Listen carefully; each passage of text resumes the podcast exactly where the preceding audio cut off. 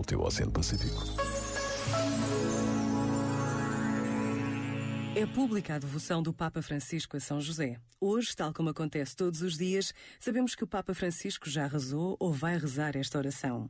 Glorioso Patriarca São José, cujo poder consegue tornar possíveis as coisas impossíveis, vinda em minha ajuda nestes momentos de angústia e dificuldade.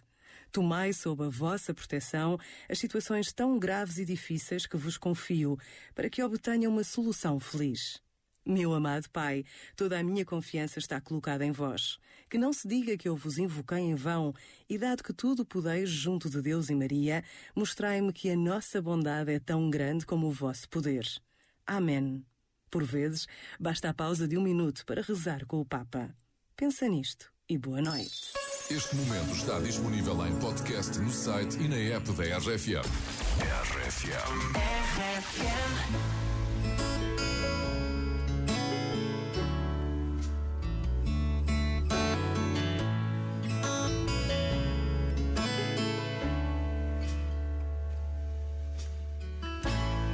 You are the one girl, and you know that it's true.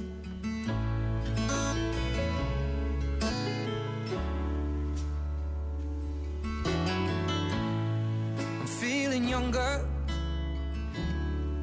every time that I'm alone with you.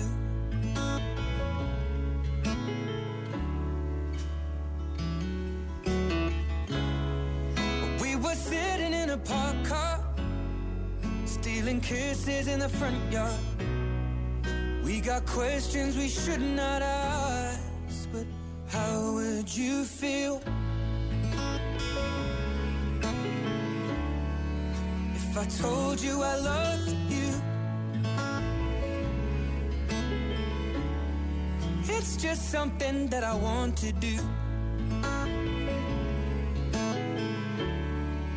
I'll be taking my time, spending my life, falling deeper in love with you.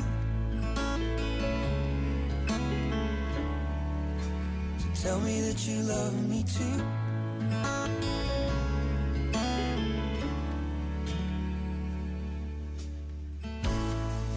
In the summer,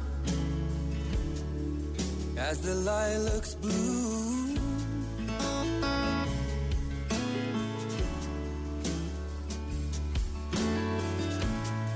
Love flows deeper than a river. Every moment that I spend with you.